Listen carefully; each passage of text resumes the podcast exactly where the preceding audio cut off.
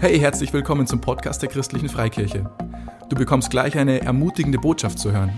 Wenn sie dir gefällt, dann schau doch mal auf unserer Homepage, auf Facebook oder Instagram vorbei. Wir würden uns riesig freuen, dich auch mal in unseren Standorten zu treffen und dort persönlich kennenzulernen. Wann und wo unsere Gottesdienste stattfinden, findest du unter www.glaube-lebt.de. Egal wo du gerade bist, wir hoffen, diese Botschaft spricht zu dir und bringt dich einen großen Schritt weiter. In diesem Sinne, viel Spaß beim Zuhören.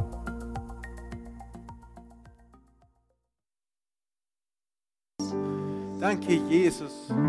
Danke, dass du da bist.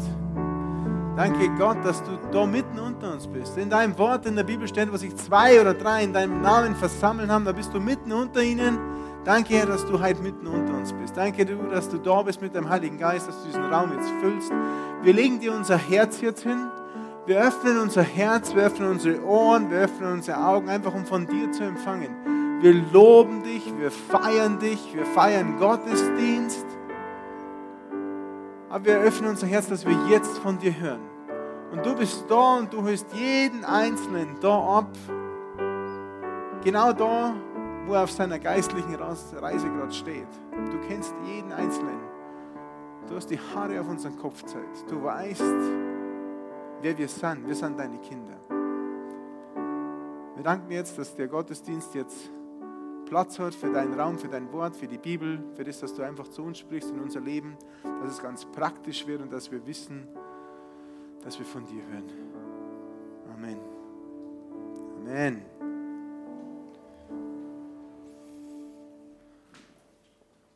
Wunderschönen guten Morgen an diesem schönen Sonntagmorgen.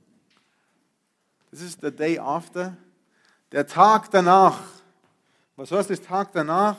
Wir haben äh, eine coole Woche hinter uns und wir haben eine coole, ja, gestern einen coolen Tag hinter uns gehabt. Gestern hat die Claudia und der Lukas geheiratet, also meine Tochter und mein Schwiegersohn jetzt äh, in der Kirche in Trostberg haben wir geheiratet oder haben sie geheiratet, nicht ich. Ähm, alles nicht so wie geplant, alles nicht so groß wie eigentlich geplant, sondern alles ein bisschen abgespeckt, weil der Raum nicht so groß ist für die ganzen Besucher. Die Feiern dürfen nicht so groß stattfinden, aufgrund Corona natürlich. Aber es war cool. Die beiden haben halt Gottesdienst frei. Die haben ihre Hochzeitsnacht miteinander verbracht. Glaube ich. Also zumindest haben wir es in der Wohnung abgeliefert. Ähm, Genau, war noch sehr schön dekoriert, also die haben ein bisschen Aufräumarbeit noch heute vor sich.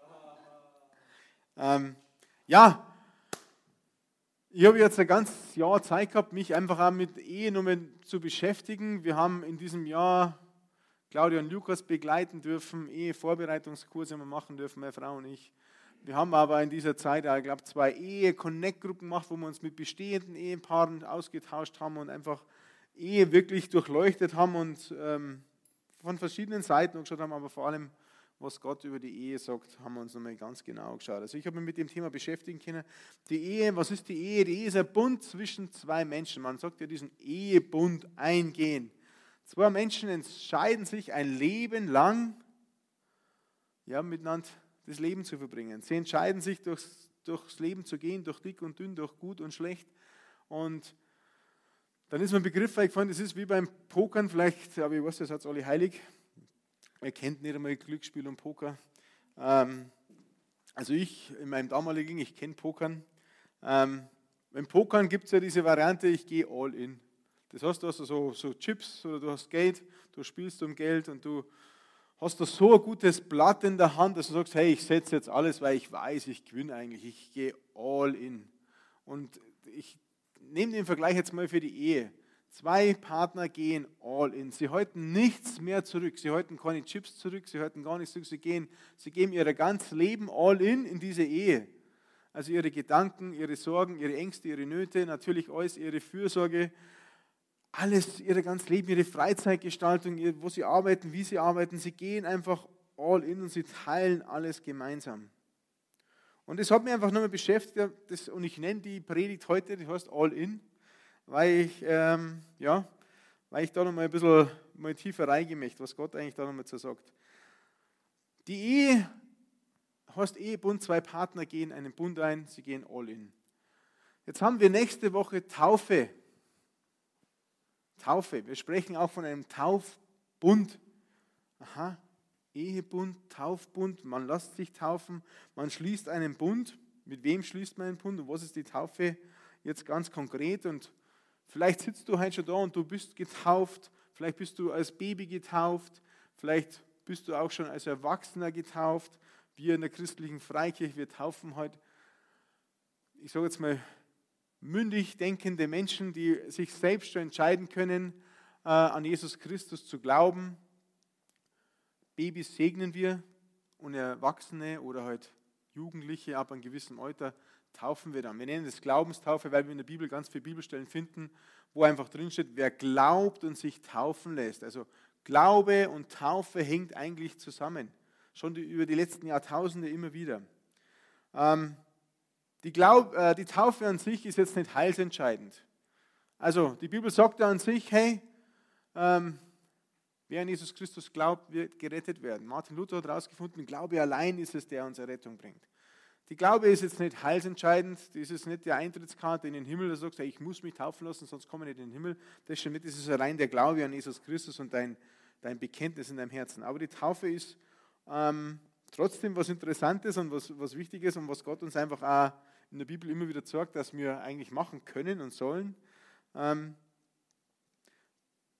deswegen schauen wir uns das nochmal genauer an. Ähm, die Taufe. Was sagt Gott über die Taufe? Und davor habe ich noch ein Beispiel. Ich, wenn du verheiratet wirst, das ist auch gestern auch wieder, haben sie ja die, die Ringe ausgetauscht. Ich habe jetzt auch einen Ring da, bringe ihn relativ leicht runter. Der Lukas hat so dicke Finger gehabt, die Claudia hat den Ring nicht drangebracht. Das war, der hat ihn dann selber drüber, obwohl er ja im Vorfeld ganz dick eingeschmiert worden ist von der Trauzeugin, von der Miriam mit, mit irgendeiner Creme, dass er über den Finger geht, aber er ist jetzt nicht über den Finger gegangen. Der Lukas hat dann selber noch nachschauen müssen, weil er ein Kletterer ist und die haben so dicke Gelenke. Also haben sie sich die Ringe angesteckt. Und es ist, kannst du verheiratet sein ohne dass du einen Ring am Finger hast? Ja, geht. Also ich habe gerade keinen Ring am Finger und ich glaube, wir sind immer noch verheiratet. Ich, ich hoffe das. Ähm, ich habe einmal, wenn wir eine Gemeindefreizeit in Österreich waren, wo wir dann einen Ausflug gemacht haben, die ganze Gemeinde und viele Familien dabei waren, gibt es ja so die Badeseen, wer die weiß. Und ich habe einmal einen Ehering versenkt im Badesee. Wir haben versucht, ihn dann noch raufzutauchen, aber wir haben ihn nicht mehr gefunden. Dann habe ich ein paar Tage keinen Ehering gehabt, aber ich war trotzdem verheiratet. Oder? Ja. Ich war trotzdem noch verheiratet. Und so ist es auch mit der, mit der Taufe und mit der Errettung. Ja, du kannst in den Himmel kommen, wenn du an Jesus Christus glaubst, auch ohne dass du getauft wirst. Aber der Ehering ist einfach ein äußeres Zeichen ist ein äußeres Zeichen, das wir tragen. Wir Menschen tragen, wir tragen es am, wir Deutschen sagen, wir tragen es am rechten Finger, die Amerikaner, glaube ich, tragen es am linken Finger. Keine Ahnung warum. Äh, warum das der Ringfinger ist und warum äh, gerade der, das, das kann man sicherlich auch mal nachschauen. Aber das ist ein äußeres Zeichen, damit jeder eigentlich erkennt, wenn ich irgendwo hingehe, hey ja, der ist ja verheiratet. Sollte ja die Frauen abschrecken, mir nicht nachzulaufen, weil wir sagen, oh Mann, der ist vergeben, da brauchen wir gar keine Sorgen, äh, Gedanken machen. Nö. Und so ist es auch mit der Taufe. Also nicht heilsentscheidend, aber es ist ein äußeres Zeichen, das du einfach mit dir tragst, ganz für dich persönlicher. Das ist, der Ring ist ja auch für mich persönlich was, aber natürlich zu den anderen Menschen. Aber lass uns mal in der Bibel nachschauen. Ich muss ja gar nicht so viel von mir erzählen, weil Gott hat ja so viel bessere Geschichten als ich. Äh, in 2. Korinther 5 ab Vers 17. 2. Korinther 5, Vers 17. Da sagt Gott, gehört also jemand zu Christus? Ich glaube, ich habe die Hoffnung für alle Übersetzungen. Steht da hinten ähnlich, genau. Gehört also jemand zu Christus, dann ist er ein neuer Mensch. Was vorher war, ist vergangen, etwas völlig Neues hat begonnen. Das ist der Startpunkt, wie ich gesagt habe. Hey, wenn wir unser Leben entscheiden, wenn wir an Jesus Christus glauben, was passiert dann? dann werden wir ein neuer Mensch. Wir haben das schon ein paar Mal gehört. Wir sind im Ebenbild Gottes erschaffen. Gott ist ein geistliches Wesen. Wir sind Geist. Und wenn du noch nicht an Jesus Christus glaubst, dann ist der Geist in dir nicht lebendig. er ist tot. Der muss zum Leben erweckt werden und das ist das Start, das ist es, wenn wir an Jesus Christus glauben. Dann wohnen wir natürlich, wir haben eine Seele, eine Seele beschreibt die Bibel mit unserem Verstand, unseren Gefühlen, unseren Emotionen und wir haben den Körper, wir leben in einem Körper. Wird automatisch, wenn du Jesus Christus in dein Leben aufnimmst, wird automatisch deine Seele neu und wird dein Körper neu. Wird der von neuem geboren? Nö, wird er nicht. Ich habe noch keinen gesehen, der einfach, ja, ich glaube an Jesus und plopp, war sein Körper neu und war alles anders und hat einen verherrlichten, einen super tollen Körper gehabt, was auch immer. Wird mein Wille, wird mein Verstand, wird meine Gefühle, werden die automatisch gleich neu? Oder kann ich auch noch schlechte Gedanken haben, auch wenn ich an Jesus glaube? Ein paar können das noch, nicht alle. Ich kann es auch noch. wir sind noch nicht, die Bibel spricht ja von einem heiligen Leben, wir sind noch nicht so geheiligt, dass wir komplett fehlerfrei wahrscheinlich durchs Leben gehen, sondern es ist ein Prozess,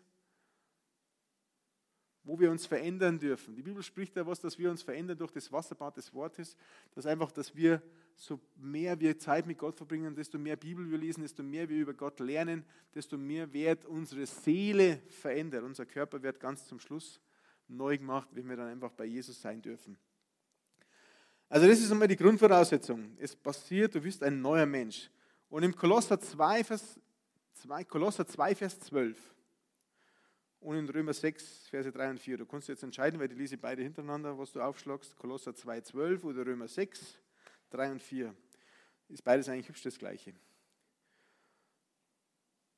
Da schreibt Paulus, damit meine ich die Taufe, die euer altes Leben beendet hat. Durch sie wurdet ihr mit Christus begraben. Ebenso seid ihr auch mit Christus zu einem neuen Leben auferweckt worden, durch den Glauben an die Kraft Gottes der ihn von den Toten auferstehen ließ. Und in Römer 6, Vers 3, ihr wisst doch, was bei der Taufe geschehen ist. Wir sind auf den Namen von Jesus Christus getauft worden und haben damit auch Anteil an seinem Tod. Durch die Taufe sind wir also mit Christus gestorben und begraben. Und wie Christus durch die Herrlichkeit und Macht seines Vaters von den Toten auferweckt wurde, so haben auch wir ein neues Leben empfangen und soll nun so handeln, wie es diesem neuen Leben entspricht. Also bei der Taufe, was passiert? Begraben wir unser altes Leben. So steht es drin, wir begraben unser altes Leben. Das ist auch die Symbolik, die bei der Taufe passiert, wenn du bei der Taufe untertauchst, begräbst du symbolisch dein altes Leben, du bist mit Christus gestorben, dein altes Ich und du stehst, du kommst raus aus dem Wasser, du stehst quasi neu auf, du wirst mit dem neuen Leben erweckt und das ist einfach dieses äußerliche Zeichen. Aber die Taufe ist die Grundlage, dass wir unseren Geist, den wir bekommen haben, als wir Jesus in unser Leben eingenommen haben, auferwecken und die Grundlage dafür, dass wir durch den Geist die Kraft bekommen.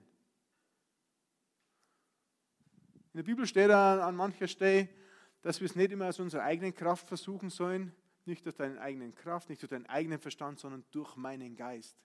Wie wir es im Gebetsmoment gehabt haben. Die Kinder Gottes lassen sich durch den Heiligen Geist leiten und führen. Die Taufe setzt die Grundlage darauf, dass du dich vom Heiligen Geist leiten und führen lassen kannst, dass du an dieser Kraft anzapfen kannst. Selbst Jesus Christus hat sich taufen lassen und wir wissen vielleicht, oder der schon länger mal in die Kirche gegangen ist, kennt diese Geschichte, als er sich taufen lassen hat, steht in der Bibel, dann ist dann der Heilige Geist wie eine Taube auf ihn herabgekommen. Und dann hat Jesus erst begonnen, seinen Dienst. Dann sind die ganzen Zeichen und Wunder erst so richtig passiert. Dann ist er rausgegangen, hat verkündigt, die Menschen geheilt. Er hat diese Kraft aus der Höhe bekommen. Das ist das, was auch die Taufe die Grundlage hast. Du kommst raus und du bist jetzt bereit, du bist neu, der Heilige Geist ist da und jetzt ist die Grundlage, dass du dich füllen lassen kannst. Die Taufe ist also ein äußeres Zeichen für mich und deswegen schauen wir mal auf diese äußeren Zeichen. Was, was läuft denn eigentlich bei der Taufe ab? Ich habe einmal ein paar Bilder, wie die letzten Tausende von Jahren die Menschen getauft worden sind. Das ist ein, ein römisches Taufbecken äh, sieht man, dass das einfach eine Ruine ist. Man sieht, äh, das ist rund, das ist einigermaßen tief, dass man reingehen kann. Man sieht diese Stufen zum Runtergehen. Und dann sind da eben die Menschen drin. Schauen wir mal das nächste Foto an. Das ist ein modernes Taufbecken in einer Kirche in Deutschland, wo einfach auch dann mit Wasser gefüllt wird und dann geht man runter und unten lässt man sich dann eben taufen. Und das nächste, das ist das Taufbecken, ich glaube, vom Kölner Dom. Äh, Im Baptisterium äh, unterhalb oder ein bisschen seitlich des Kölner Doms äh, ist entdeckbar gefunden worden. Das kann man jetzt besichtigen. Ich glaube, sie taufen nicht mehr, aber das ist jetzt mit richtiger Ausstellungshalle. Sie taufen da jetzt leider nicht mehr so. Das ist das größte Baptisterium, also ein Taufgebäude der Welt. Es steht in Pisa, neben dem Dom von Pisa. Da ist nichts anderes drin. Ich habe jetzt leider, glaube ich, keine Innenaufnahme. Oder habe ich Innenaufnahme auch noch? Nein, das ist in Paris. Da nochmal zurück, bitte. Auf alle Fälle ist es ein riesiges Gebäude, wo zentral in der Mitte nur das Taufbecken drin steht. Und da sind, was war das? Der, genau, machen wir es einfach so. Und das nächste Bild war in Paris, war einfach eine Zeichnung. Wir haben die Menschen früher in Paris quasi getauft. Auch wieder, man sieht das Taufbecken, man sieht die Stufen, man geht runter, man, man taucht den Menschen einfach unter. So ist über die letzten Tausende von Jahren getauft worden. Das ist ein, ein uraltes Taufbecken in Israel. Ähm, in Kreuzform, finde ich richtig cool. Ähm, schaut relativ klein aus, aber ich glaube, die Menschen waren da kleiner noch.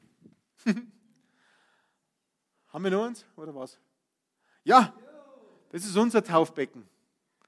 Also unser Taufbecken, wir taufen als Gemeinde, als Kirche ja immer meistens, sage ich jetzt mal, an einem Standort, äh, an einem Ort. Das ist beim Thomas Lockfisch. Ähm, das ist äh, zu Hause hat so einen kleinen Schwimmteich und wir taufen einfach im Wasser, weil es total leicht ist, weil wir keine Taufbecken irgendwo in den Gebäude integriert haben. Wenn es Sommer ist, wenn es schön warm ist, die Deborah. Und dann taufen wir da und gehen da raus. Und das ist, wie, wie ihr seht, das ist ein richtiges Familienfest, weil die Taufe natürlich auch immer was ist zum Feiern. Man geht vorne rein und hinten geht man dann raus. Das ist der Heinzmann Leon. Was passiert bei der Taufe? Bei der Taufe, wenn wir die Taufbecken nochmal anschauen, was hat das symbolisch für Bedeutung? Wir gehen die Stufen runter. Das erste, was das Wasser berührt, sind was? Die Füße sind das erste, die das Wasser berühren. Was passiert? Was soll das für symbolische Bedeutung sein? Gott, ich gebe dir meine Füße. Nicht meine Wege sind wichtig, nicht wie ich hingehen will, sondern wo du mich hinhaben willst, da gehe ich hin. Ich weihe dir meine Füße. Ich weihe dir meine Wege. Du darfst mich führen. Das Zweite, wenn wir in ein Taufbecken reingehen, so gehen wir rein, sagt, bis die Hände unter Wasser sind. Was bedeutet, wenn die Hände ins Wasser tauchen? Herr, ich gebe dir meine Hände. Deine ganzen Begabungen, Talente, die du mir gegeben hast. Ich gebe dir meine Arbeit, ich gebe dir die, alles, was ich tue. Mit den Händen arbeiten die meisten Menschen, was wir tun, was wir machen. Wir weihen Gott unser Leben in dem, was wir tun für ihn, in dem, dass wir unsere Hände für Gott weihen, in seinen Dienst ähm, und da weitergehen. Das dritte, wir gehen, wir gehen weiter, ihr habt es ja gesehen in unseren Taufbecken, wir sind relativ weit unten, ist dann, wenn das, ich sage jetzt mal, die Brust, das Herz, wenn wir da das Wasser berühren. Gott, was bedeutet das? Und das war in diesen Taufbecken auch früher immer so. Also wie ich nachgelesen habe, haben die dann in dem Baptisterium, ob das jetzt in Pisa ist, haben die da einfach im Gebet Schritt für Stufe für Stufe so runtergehen müssen und im Gebet das einfach für sich beten. Ich weiß Gott, die Wege durch meine Füße, die gingen weiter. Ich weihe meine Hände, ich gebe das wirklich Gott und dann bis zum Herzen. Und Herz, was heißt das? Herr, ich werde dich lieben. Von ganzem Herzen, du bist an erster Stelle, du bist mein Gott. Und vor allem mal prüfe mein Herz. Steht in der Bibel, Gott prüft immer wieder unser Herz. Und unser Herz, wir haben einmal die Predigtserie Herzschlag Gottes gehabt, unser Herz wird Gottes Herz immer ähnlicher werden. Und das bezeuge ich dann einmal, dass ich einfach reige ich möchte deinen Herzschlag spüren, Gott. Ich möchte, dass mein Herz ähnlicher wird wie dein Herz. Und dann der vierte Schritt, wie wir uns alle jetzt die Taufe gesehen haben, wir tauchen einfach ganz unter, inklusive unserem Kopf. Wir tauchen unseren Kopf unter. Was ist unser Kopf für Bild?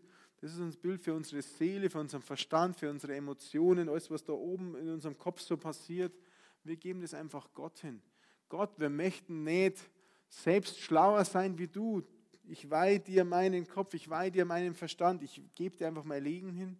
Ich möchte deine Weisheit in meinem Kopf haben und nicht meine eigene Weisheit haben. Und wir gehen ganz unter, ganz unter Wasser, unser ganzer Körper. Wir geben dir einfach in der Summe unser ganzes Leben hin. Wir weihen dir unser Leben. Und diese Entscheidung triffst du, wenn du einfach dich taufen lässt und wenn du dich das einfach machst. Du gehst, jetzt machen wir den Bogen wieder zu ganz am Anfang, du gehst all in. Wie zwei Ehepartner das machen, sie gehen all in. Du steckst dir quasi symbolisch bei der Taufe ein äußeres Zeichen an dich, an dir ran, äh, ein Ring, dass du sagst, hey Gott, ich halte nichts mehr zurück. Ich gehe all in.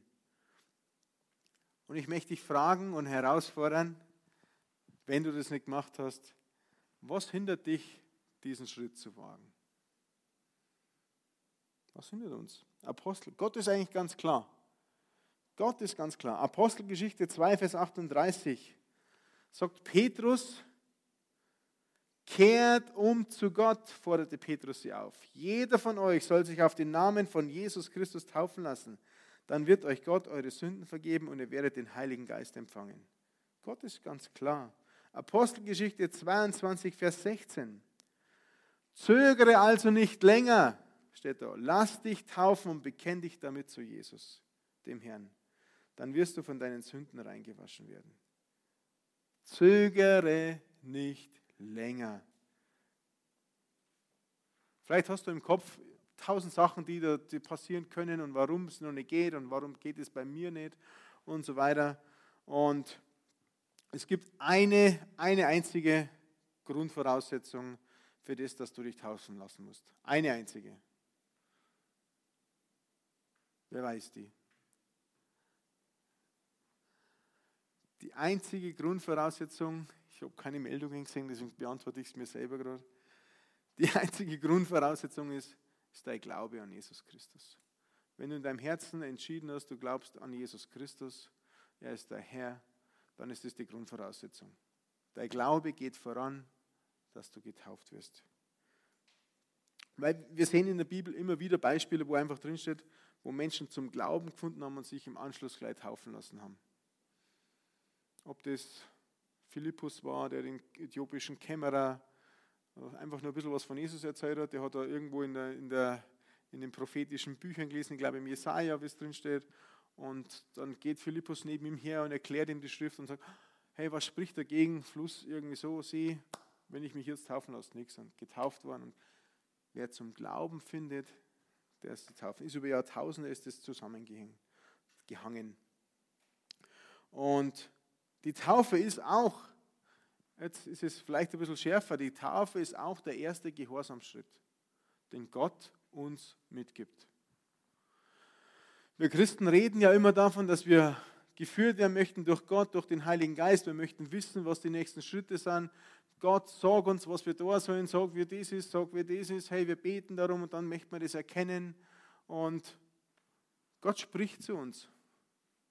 Gott möchte aber auch, dass wir ihm folgen und ihm gehorsam sind. Und Gott spricht durch sein Wort zu uns und die Bibel. Und die Bibel ist da relativ klar. Glauben und sich taufen lassen. Es ist der erste Gehorsamschritt, wo wir üben können. Okay, Gott, fühlt sich zwar komisch an, oh, gibt es fünf, keine Ahnung, gibt es Widerstand oder was gibt es alles, was dagegen spricht, aber ja, ich mache es jetzt einfach. Bei uns war das auch nicht anders. Wir haben uns auch jahrelang noch nicht taufen lassen. Wir haben uns da immer wieder irgendwie abhalten lassen bis Gott ein Zeichen vom Himmel geschickt hat und gesagt, jetzt ist aber Schluss. Äh, jetzt geht es vorbei. Dann haben wir ein Gespräch mit Pastor Robert und Pastorin Irmi gehabt. Und ja, okay, dann lassen wir jetzt taufen. Ja, okay, dann machen wir eine zweite Taufe für die CFK, nur für euch beides ungefähr. Ähm, und wie wir uns dann entschieden haben, dann hat Gott die Schleusen des Himmels geöffnet und wir sind unterm Rausgehen schon getauft worden eigentlich. Wir waren pitchnass. Also, also es war wirklich so ein Zeichen, wo wir gesagt haben, hey, okay, jetzt wissen wir, wir machen den, das Richtige. Wir machen den richtigen Schritt. Gott sagt uns, zöger nicht länger. Zöger nicht länger. Und auch Jesus hat das gemacht, was Gott gesagt hat. In Matthäus 3, das ist jetzt meine letzte Bibelstelle, in Matthäus 3, Vers 13 bis 15 lesen wir von der Taufe von Jesus. Matthäus 3, Vers 13. Auch Jesus kam aus seiner Heimat in Galiläa an den Jordan, um sich von Johannes taufen zu lassen. Aber Johannes versucht ihn davon abzubringen. Ja, vielleicht hast du auch Menschen in deinem Leben, die dich versuchen, davon abzubringen. Der Johannes hat ein anderes Motiv gehabt, ja. Aber der wollte Jesus davon abbringen, weil er gesagt hat, hey, eigentlich müsste ich doch von dir getauft werden und nun kommst du zu mir. Jesus erwiderte, und jetzt passt mal auf, Jesus erwiderte, lass es jetzt so geschehen, denn wir müssen alles tun, was Gott will. Gott will die Taufe. Gott will die Taufe. Das ist was, was wir einfach machen können und machen sollen, weil er will es. Er hat es bei Jesus gewollt. Und ich glaube nicht, dass er einen Unterschied macht zwischen Jesus und uns, sondern auch für uns ist es gut, wenn wir das machen. Also die Taufe ist genauso eine Entscheidung, die du treffen kannst. Du kannst dich entscheiden, an Jesus zu glauben, ja, aber du kannst dich entscheiden für die Taufe. Du hast Jesus Christus die Tür aufgemacht, wie er geklopft hat. Nun ist er an dir, er ist da, nun ist er an dir, auch weiterzugehen, den nächsten Schritt zu machen.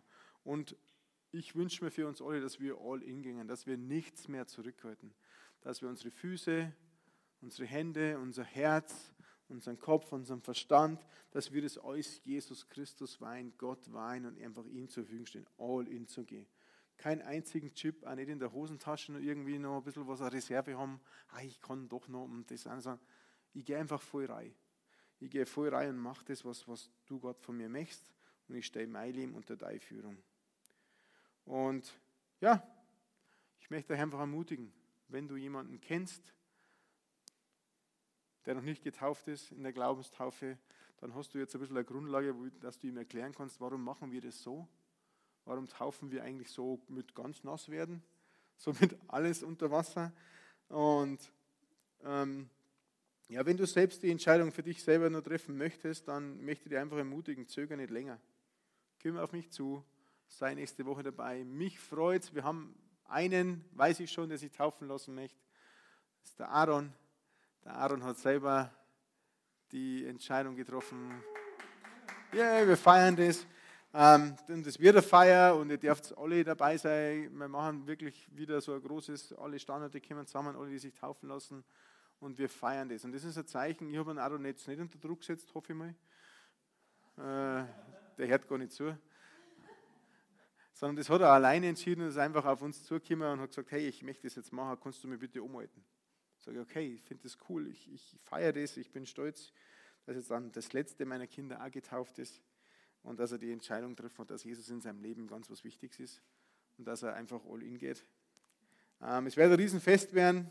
Wir werden in Kernberg, in Kerberg, in Kienberg sein um 13 Uhr, also nächste Woche Sonntag Gottesdienst noch da, alle gemeinsam und dann ist jeder eingeladen, da mitzugehen.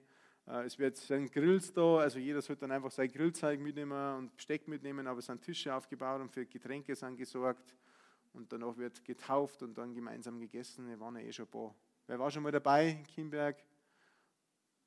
Sehr gut. Alle anderen sind herzlich eingeladen, nochmal mitzukommen und das zu erleben. Es ist wirklich ein tolles Fest. Es startet was Neues. Es startet einfach was Neues in deinem Leben.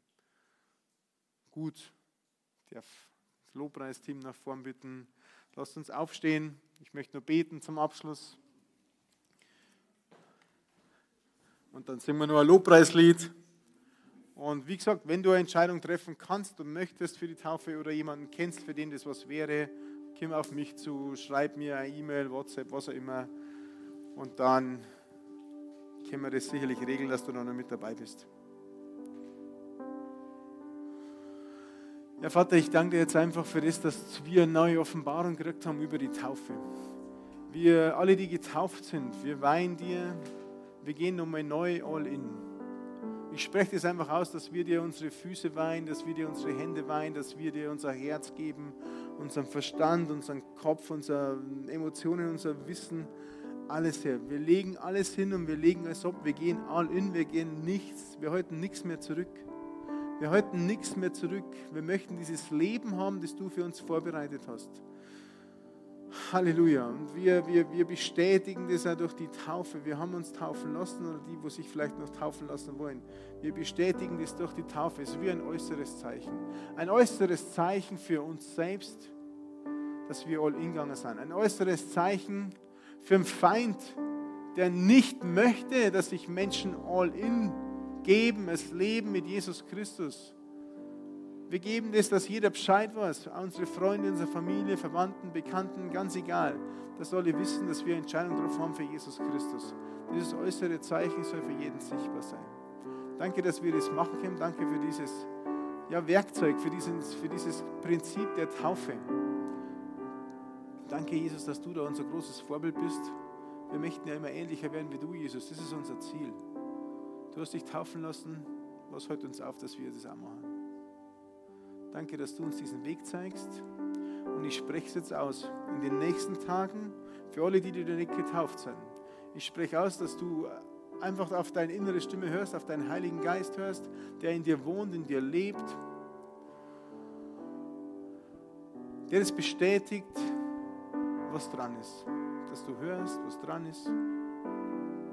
Wir danken dir, Gott, dass du uns führst und uns leitest durch den Heiligen Geist, dass wir deine Kinder sein dürfen. Wir feiern das.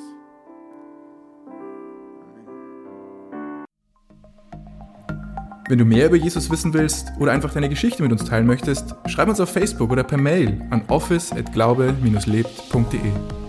Du bist begeistert von der christlichen Freikirche und möchtest diese Arbeit unterstützen? Auf unserer Homepage findest du alle weiteren Details dazu. Hey, wir freuen uns schon von dir zu hören. Bis zum nächsten Mal.